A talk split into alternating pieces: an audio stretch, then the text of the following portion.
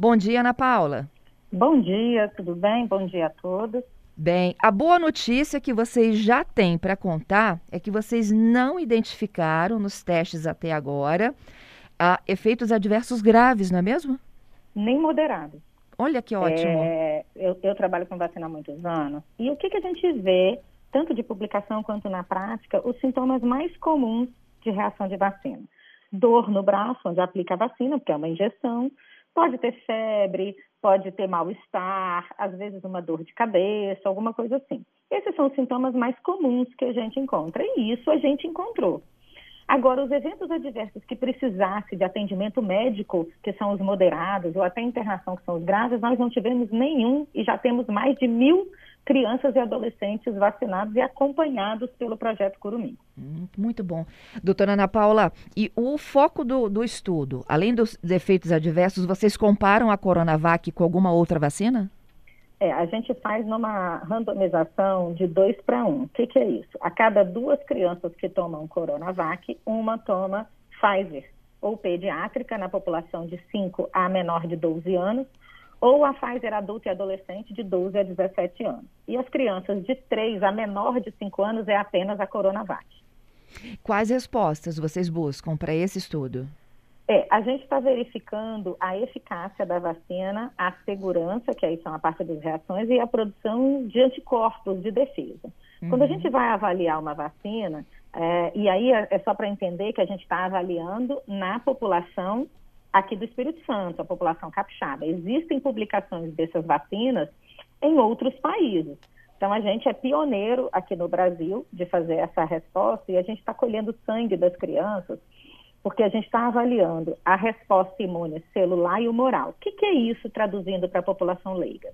Quando a gente faz uma resposta de uma vacina, a gente pode produzir anticorpos que vão circular no nosso sangue e quando a gente tiver contato com a doença, esses anticorpos vão lá e vão atacar o vírus do, do coronavírus, por exemplo. Mas também a gente produz células de defesa, que é a nossa resposta imune celular. Então, esses exames que as pessoas às vezes vão no laboratório colher para ver se respondeu à vacina, eles são extremamente superficiais. O que a gente faz é exame específico de laboratório de pesquisa, muito mais é, várias, vários exames diferentes para avaliar tanto as células de defesa, que é a resposta celular, quanto a produção de anticorpos específicas. Então, é uma resposta muito mais elaborada, muito mais aprofundada que a gente está fazendo. Uhum. É, quando a senhora citou esses exames aí, os populares IgG e IgM? Não, a gente faz muito mais profundo que isso. então, mas quem, quem faz para saber se adquiriu alguma imunidade ou não é, é esse, o, o, de laboratório tem o comum. Tem IgM, mas tem outros exames mais aprofundados que a gente está avaliando. Entendido. Tanto que os exames não estão sendo feitos aqui no Espírito Santo. Eles vão, essa, essa amostra de sangue, ela está indo para o Instituto Butantan, em São Paulo, e para o René Rachu, que é da Fiocruz, em Belo Horizonte. Entendido. Ana, você percebe, assim, até no seu atendimento diário, né, como infectologista e pediatra, assim, há muita resistência das famílias em vacinar as crianças e principalmente com o Coronavac. É, o que, que a gente percebe? É, o Brasil ele tem um histórico extremamente positivo na vacinação. O Programa Nacional de Imunizações ele surgiu em 1973. Desde então, a gente conseguiu, a nossa primeira campanha de vacina foi com a polio, nem tinha nome de Zé Gotinha na época, foi em 1980. De lá para cá, a gente conseguiu melhorar o histórico de mortalidade infantil é, e de várias doenças que a gente conseguiu ir eliminando. Então, a gente é, eliminou a polio. E o que, que é a diferença de eliminar e erradicar? Quando eu falo em erradicação, a única doença que a gente conseguiu fazer foi da varíola, porque a gente eliminou ela do planeta. As outras doenças a gente consegue eliminar. Então, eu acab acabamos com a polio no Brasil. O último caso de polio no Brasil foi em 1979, se não me engano, 80 e pouco, que foi na Paraíba. Então, o que, que acontece? A gente eliminou aqui no Brasil e tivemos muito sucesso em eliminar a polio aqui. Só que em outros países tem. Então, agora, por exemplo, foi descoberto um caso de polio em Israel, numa menina de três anos não vacinada. A África conseguiu eliminar a polio e voltou agora com um caso no Malawi. Se a gente não mantiver uma alta cobertura vacinal para a polio, por exemplo, a doença pode voltar e a gente teve isso com sarampo, por exemplo, em 2018. De lá para cá, a gente conseguiu melhorar muito, mas a doença, as vacinas, elas são vítimas do próprio sucesso. Então, você provavelmente nunca viu um caso de pólio numa pessoa mais jovem, nunca viu um caso de tétano, alguém falar para você, ah, fulano morreu de tétano, fulano teve tétano. Mas muitas doenças ainda existem. Em 2020, o Espírito Santo teve cinco casos de tétano com três óbitos, e todos aqui na metropolitana adultos. Agora, as pessoas estão recebendo tanta fake news de vacina que até os profissionais de saúde chegam uma hora que você fala assim, poxa, mas será que é verdade mesmo? Então a gente está tendo desconhecimento até de médicos, uhum. tendo dúvida com a vacina. Então, com a vacina Covid, as pessoas têm vários motivos da insegurança. Primeiro, dizem que a vacina é, foi muito rápida. Então, para deixar as pessoas mais tranquilas, o que, que a gente pode dizer? Existe o coronavírus no mundo desde 2002 e tem gente estudando vacina para isso desde 2002. Ana, 2002... Ana, vou dar uma paradinha aqui nessa conversa nossa só para irmos juntas para o Repórter CBN. A gente continua já, tá? 10 horas e 4 minutos. A gente está apresentando para vocês aqui resultado inédito de uma pesquisa que está sendo desenvolvida pelo Hospital das Clínicas com crianças que estão sendo imunizadas com a Coronavac. Minha convidada, a doutora Ana Paula, já disse, olha, que eles não encontraram até o momento registros de efeitos adversos moderados ou graves nos imunizados. Eu já já volto com a Ana ao vivo, porque antes eu tenho uma informação da hora. Ocorreu uma explosão aqui em Vitória. Patrícia, o que conta nosso ouvinte? Pois é, ouvinte Rosana, ouvinte Vivian também conosco, dizendo que um compressor estourou numa obra de uma construtora ali na Eugênio Neto, entre a Constante Sodré e a Rio Branco, do lado de Santa Lúcia. E aí tem uma fumaça muito grande, preta ali na região, está chamando a atenção de outras pessoas que passam por lá. A Rosana, inclusive, pede para as pessoas ali próximo àquela escola Primeiro Mundo, segundo ela, na Constante Sodré.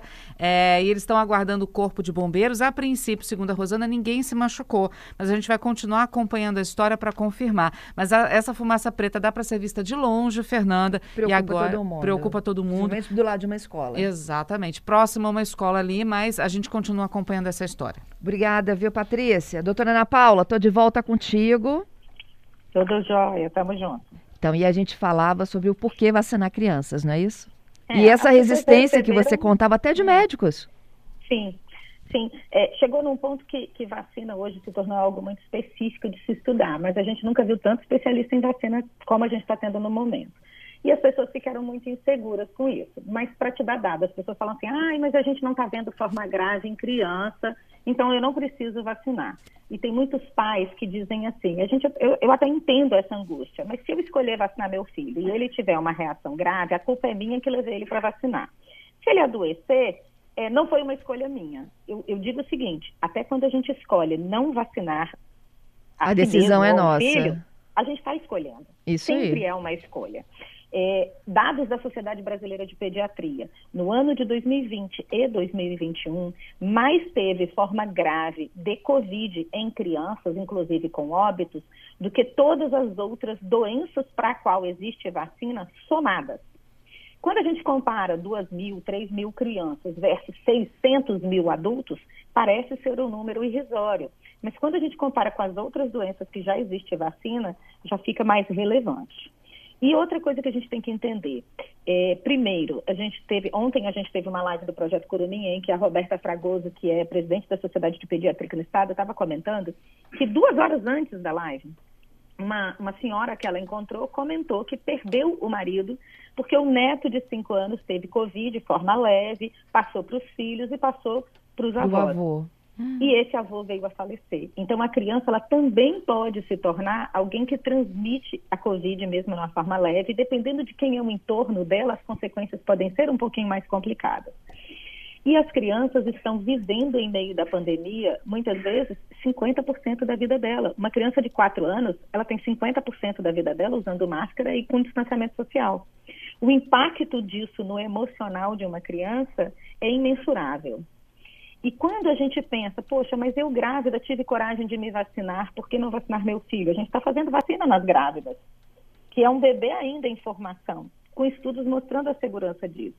A gente está fazendo vacina nos avós, nos pais.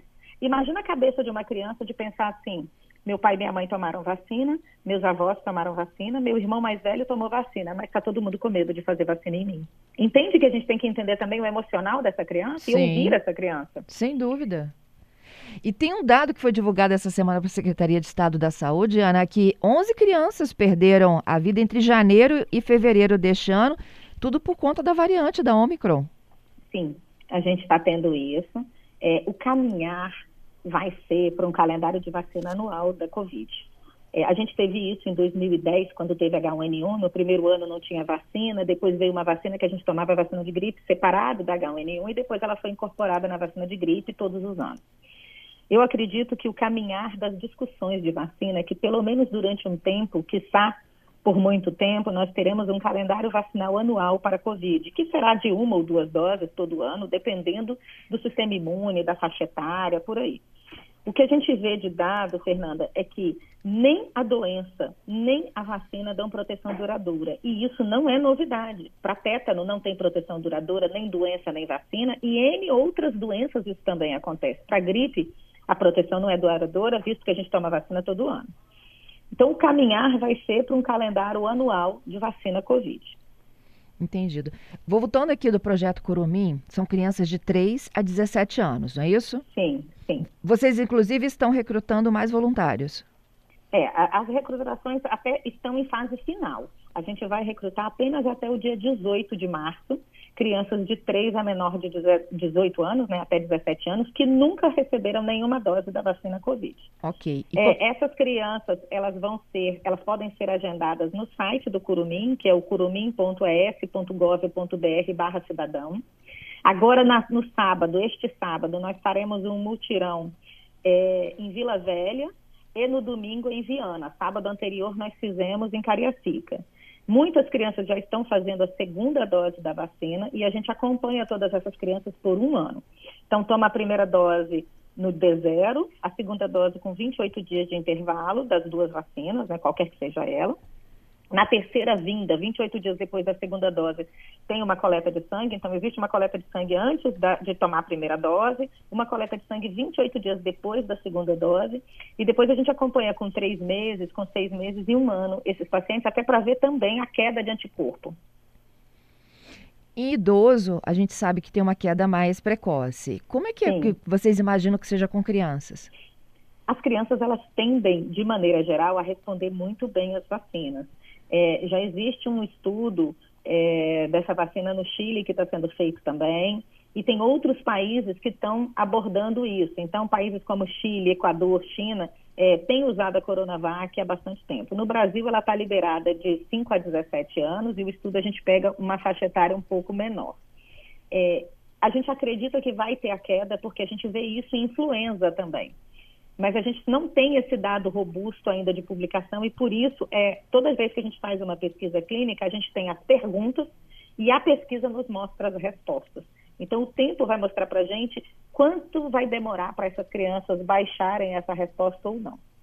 Olha só, enquanto a gente conversava, Ana, o ouvinte aqui já mandou a foto do Pedro, enteado dele, que está no projeto. Lindo demais, ele com o cartazinho da vacina.